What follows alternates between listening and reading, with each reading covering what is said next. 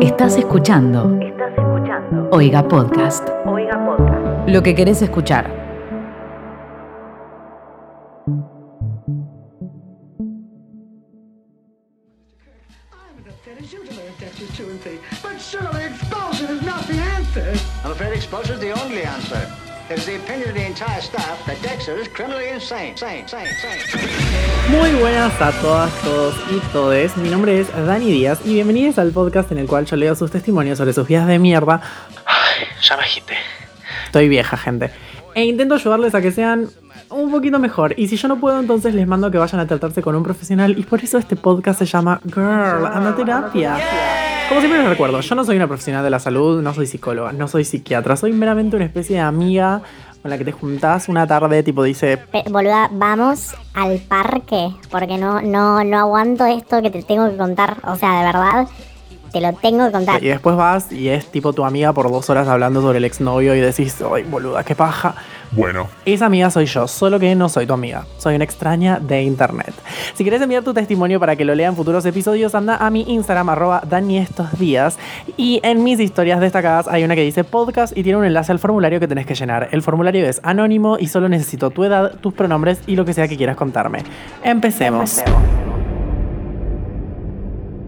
Bueno, hola, ¿cómo están? Yo quiero que sepan que escuché que me dijeron que leí un testimonio que ya había leído. Eh, no tengo idea de cómo pasó eso, la verdad es muy raro que pase porque tengo miles de testimonios. Pero bueno, a veces me pongo a jugar como con el aleatorio, digamos, por así decirlo, y se ve que me salió el mismo que ya me había salido en otro episodio. Pero bueno, le respondí dos veces cosas diferentes, la reayudé a esa persona, básicamente. Hoy vamos a... No sé, ¿Saben qué? Empecemos. Y listo, gente. El primer testimonio dice, mi problema es que no tengo energías para seguir. Esta persona tiene 14 años, same amigo, tipo, o sea, a los 14 ya no tenés energía. Encima te entiendo porque yo estaba igual a los 14. Pero posta, tenés un montón de energía, no, no te preocupes. Em, tengo más de 20 tareas atrasadas, pero no puedo hacerlas. Me siento muy mal todos los días. Estoy intentando sentirme mejor, juntándome con amigos y ordenando mi pieza, pero me mandan más tareas y no puedo hacerlas. Mi problema es que si no tengo buen promedio, no puedo elegir la orientación y me voy a quedar solo, sin amigos, y me voy a morir deprimido y sin amigos. Ok, em, Yo también fui a la escuela. Todos fuimos a la escuela. O bueno, la mayoría de la gente. Es muy horrible y se siente como que es lo único que importa.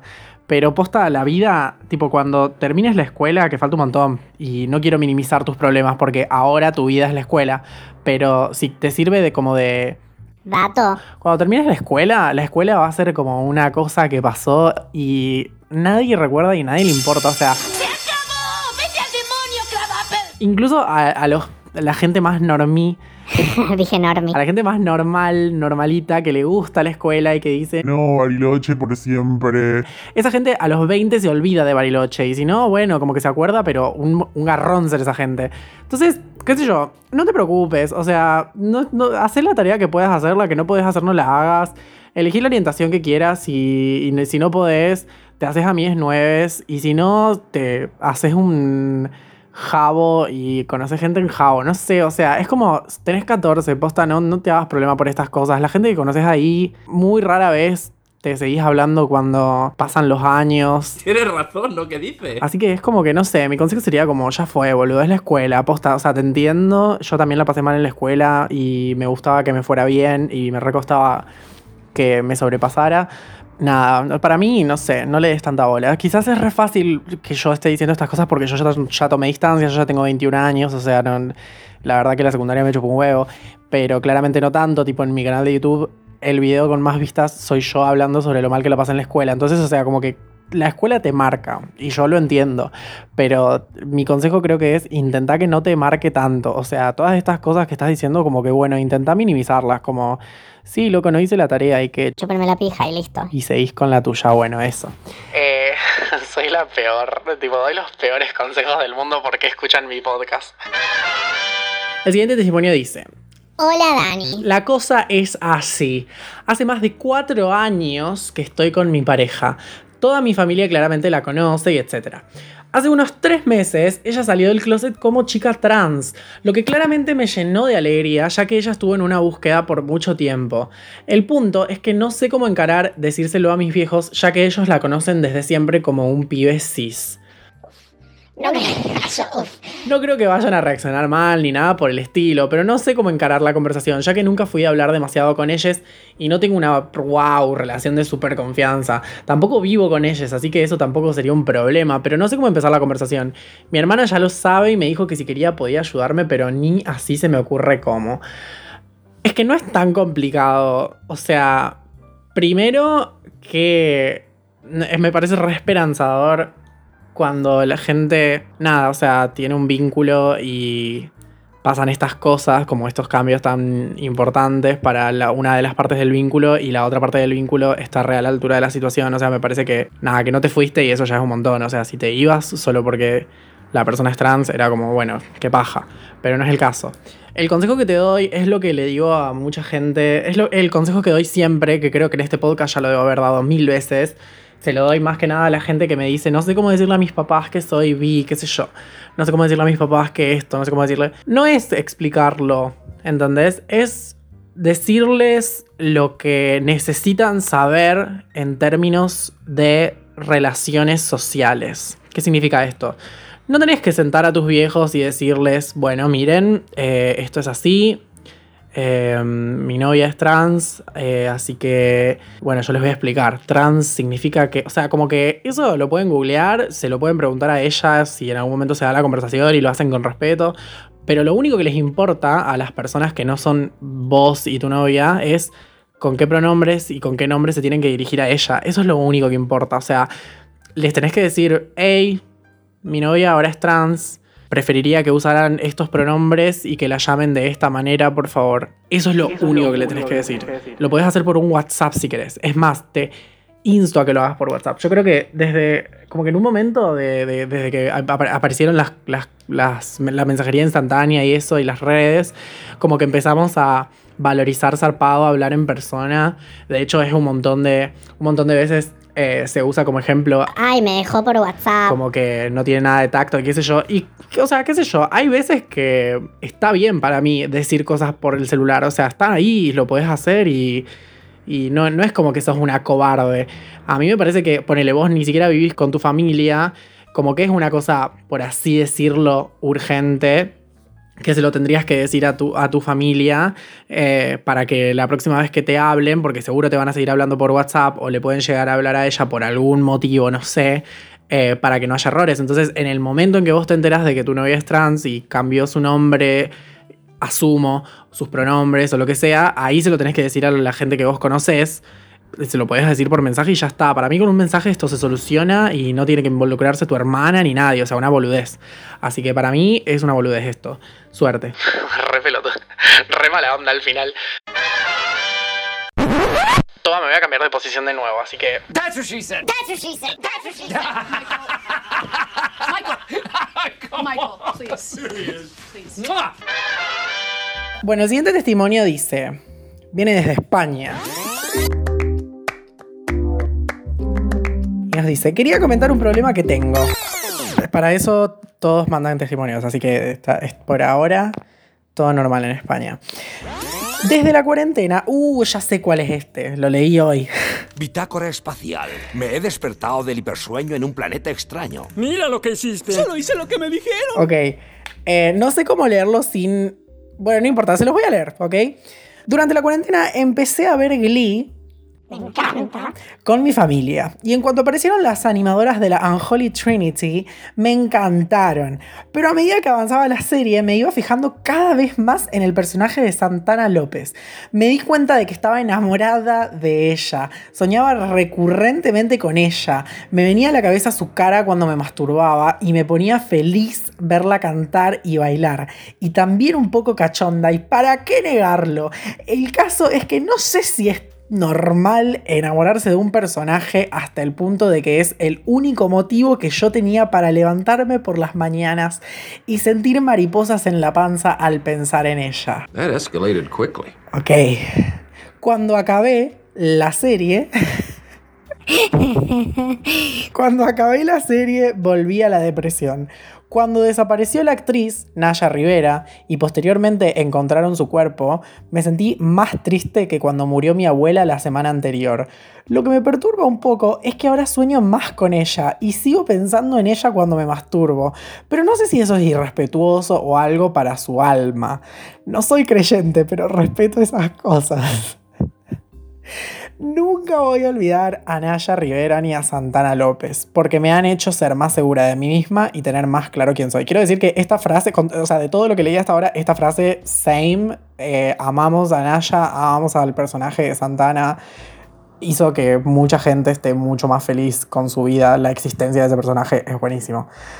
Solo quería que quedara clara la implicación emocional en el tema y no solo la parte sexual. Damn, son. Ok, em, o sea, es como que estás proyectando en alguien que no conoces. Entonces, o sea, a ver, no está mal, tenés 17, ok, te podría haber pasado a los 13 esto y te lo perdonaría más. No, mentira, no, no hay nada que perdonar. Me refiero a que todos ah, cuando somos, eh, cuando estamos entrando en la pubertad y esas cosas, como que proyectamos y generalmente lo hacemos hacia afuera, hacia algo inalcanzable, hacia algo que es fácilmente idealizable. ¿Se entiende? Igual sos joven, tenés 17, no me parece que esté mal. Pero qué sé yo, o sea, para mí, mientras sepas que no estás enamorada de Nayan y de Santana y sepas que es como un crash de una serie, como que te enamoraste, como, pero se entiende como, pero no de verdad, sino como de algo ficcional y estás proyectando y idealizando a una persona, a una actriz y a un personaje, eh, pero que, o sea, mientras sepas que es un personaje, que es algo que te gusta mucho y que te dan ganas de hacerte la paja y te gusta verla cantar y bailar, bueno, qué sé yo, o sea, pasa, no está mal, pero mientras sea eso y mañana no le mandes una carta al, al ex marido de Naya diciéndole Te odio, Naya es mía. una cosa así, yo creo que está todo bien, ¿se entiende? tipo como que yo trazaría la línea ahí, si te haces la paja, si te gusta mucho, qué sé yo, bueno, qué sé yo, eh, está bien, whatever. Yo cuando se murió Cory Monteith de Glee, o sea, le agarré este testimonio porque yo soy muy fan de Glee. Y esta anécdota ya la conté mil veces, pero bueno, la vuelvo a, conectar, a contar. Cuando se murió Cory Monteith, el 13 de julio de 2013, yo estaba en una fiesta de 15 de una de mis mejores amigas y me apareció un tweet de que se me habían suicidado, o bueno, muerto, y mm, me fui de la fiesta, tipo la busqué a mi amiga y le dije, perdón, me tengo que ir porque se murió Cory Monteith. Y me fui a llorar a mi casa, o sea, a veces una conecta demasiado con cosas ficcionales y no está mal ni está bien, simplemente es así, está y ya fue. Eh, así que nada, te entiendo y bueno, eso. tipo, eso, eso- eso es todo lo que tengo para decir. Siguiente, por favor, siguiente. Este me parece como Controversial. como la opinión, como que acá aguas divididas. Dice, me estoy hablando con un pibe desde que empezó la cuarentena y toda esta mierda. Nos vimos una vez cuando todavía se podía salir y no sé, manso chabón. Ok, para la gente que no es de Argentina, manso significaría como... Buena onda. Cool. Me sale tipo decir copado y re copado sería también otro argentinismo. Bueno, resulta que todo iba bien, mucho sexting, qué sé yo. Le presento a mi amiga en una llamada, así de onda, porque ella me preguntaba cómo me iba con él y nada. La cuestión es que pegaron onda en esa llamada, pero de una forma increíble, y yo estaba ahí de mal tercio. Al otro día le corté todo al pibe, después me extrañaba, llamamos y acabó todo definitivo. Está muy mal redactado esto, no entendí, pero no importa. Ahora se habla con mi amiga y me volvió a hablar como amiga y yo les hago el aguante a ambos. Yo no sé qué hacer, porque me parece lindo lo que tienen y no quiero que se preocupen por si a mí me duele. Pero al mismo tiempo me genera una sensación rara. No sé, no me pongo de acuerdo. Les dije que está todo bien, pero la verdad no sé. Ok, eh, es muy complicado. Es muy complejo, porque o sea, para mí no da ser tan tajante y decir, No. amigas, los novios son un límite, una cosa así, como que tampoco lo quiero llevar a almas gemelas, a causalidad y no casualidad, pero es como si ellos se conocieron, se llevan como bien y quieren estar juntos y el chabón no quiere estar más con vos y bueno, como que iba a pasar.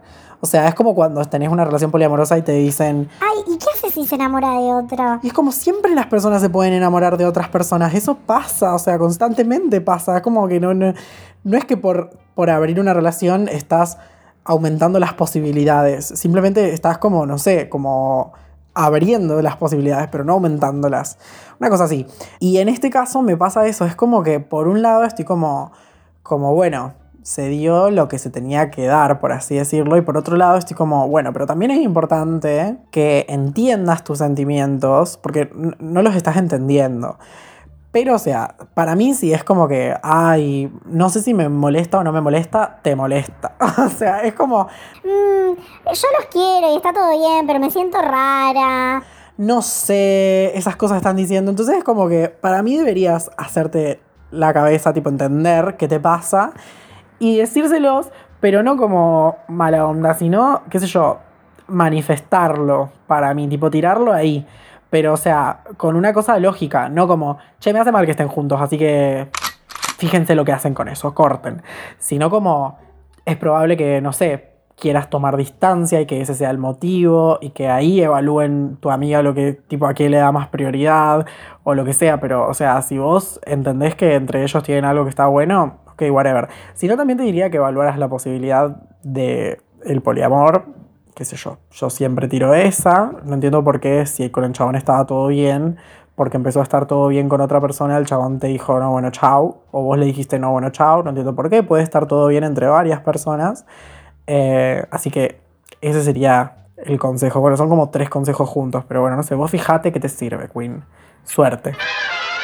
Bueno, hoy voy a leer seis testimonios. Ya leímos cuatro, voy a leer dos más. ¿Por qué? Porque sí, loco, porque se me canta el culo.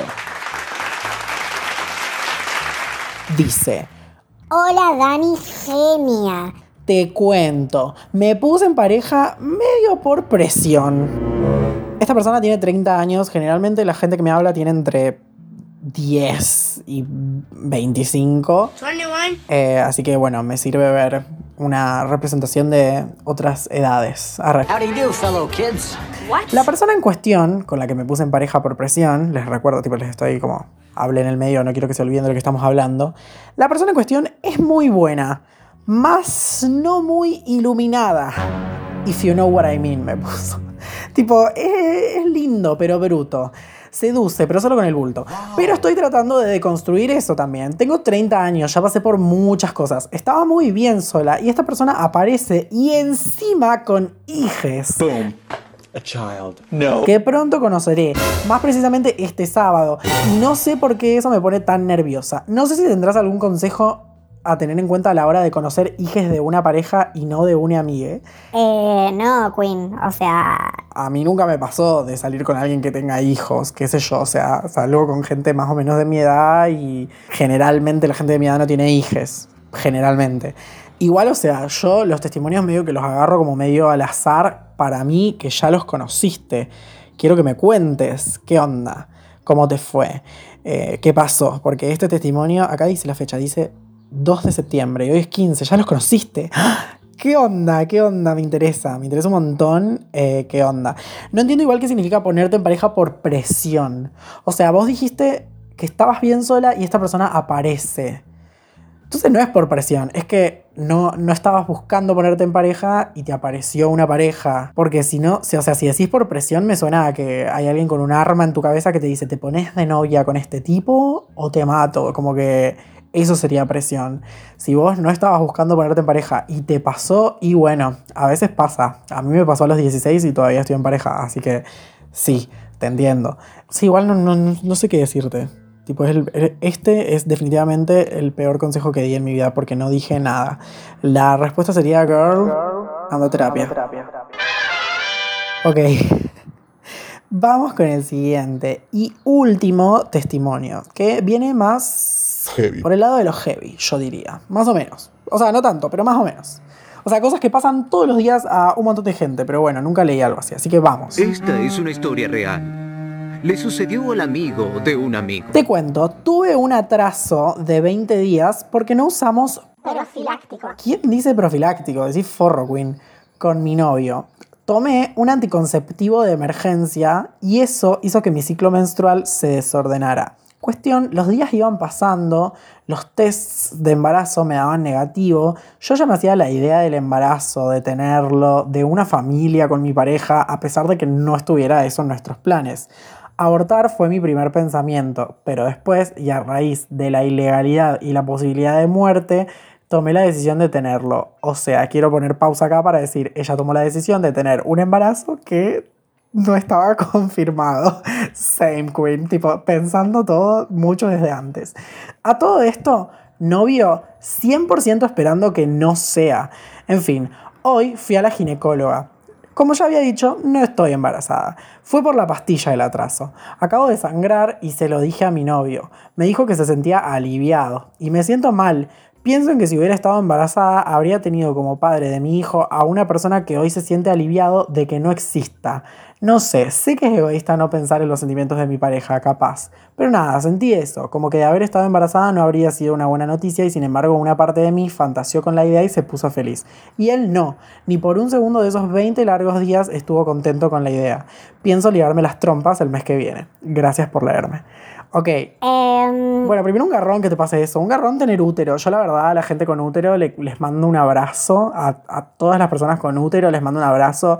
Porque constantemente tener miedo de que te puede aparecer un bicho en la panza, me mato, tipo, me mato. Pero bueno, eh, no se maten gente con útero, tipo, es lo que hay. La- o sea, la idea es como perpetuar la especie, digamos. Entonces, bueno, cosas que tienen que pasar.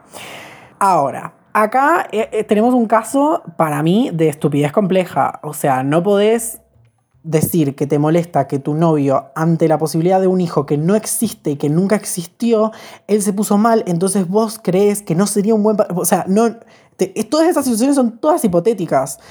El chabón, o sea, vos tenés 25, no sé cuántos años tendrá él, pero pon- asumamos que tiene 25 o tiene 20 o tiene 30, qué sé yo, por ahí es joven y no quiere tener una familia. Y si ustedes nunca lo discutieron, y esto es como, como si llegaba a ser, era un accidente, está en todo su derecho de que no tenga ganas. Como que, o sea, le puede pasar no tener ganas de tener un hijo a los 20, a los 30, cuando sea. O sea, y yo sé que vos sabes eso.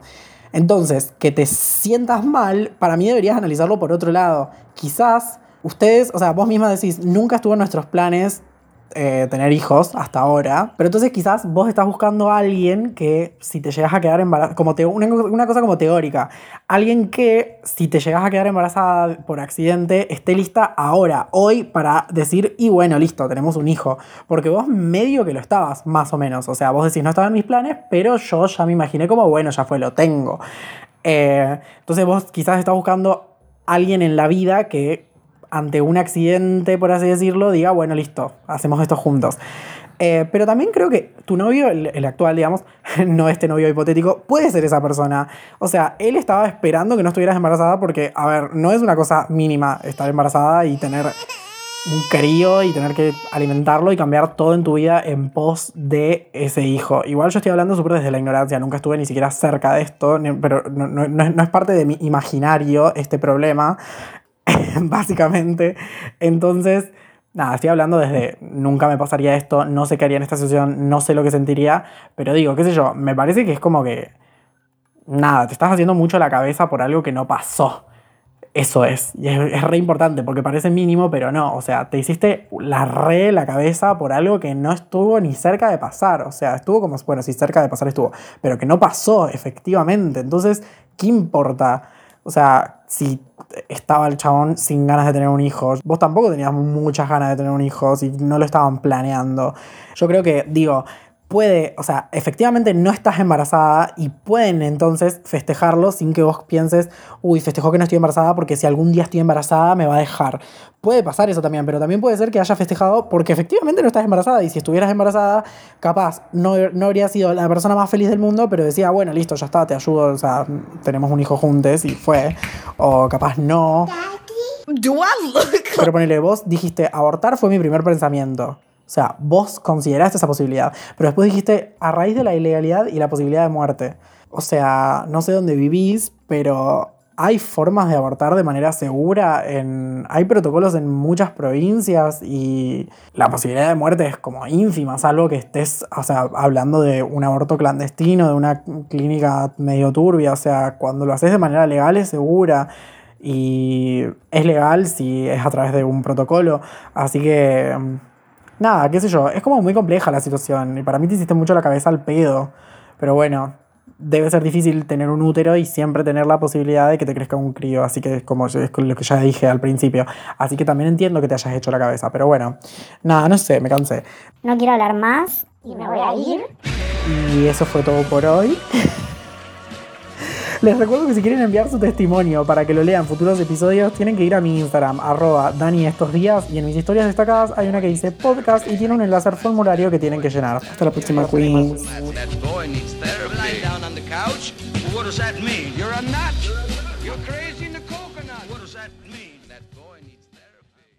Esto fue un podcast de Oiga. ¿Querés escuchar más?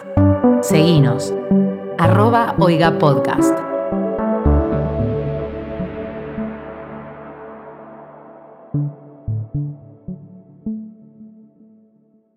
No, qué pelotuda. Moví el celu y borré el testimonio. Pero qué imbécil. Pero qué pelotuda. Concha de la lora. Ahí está.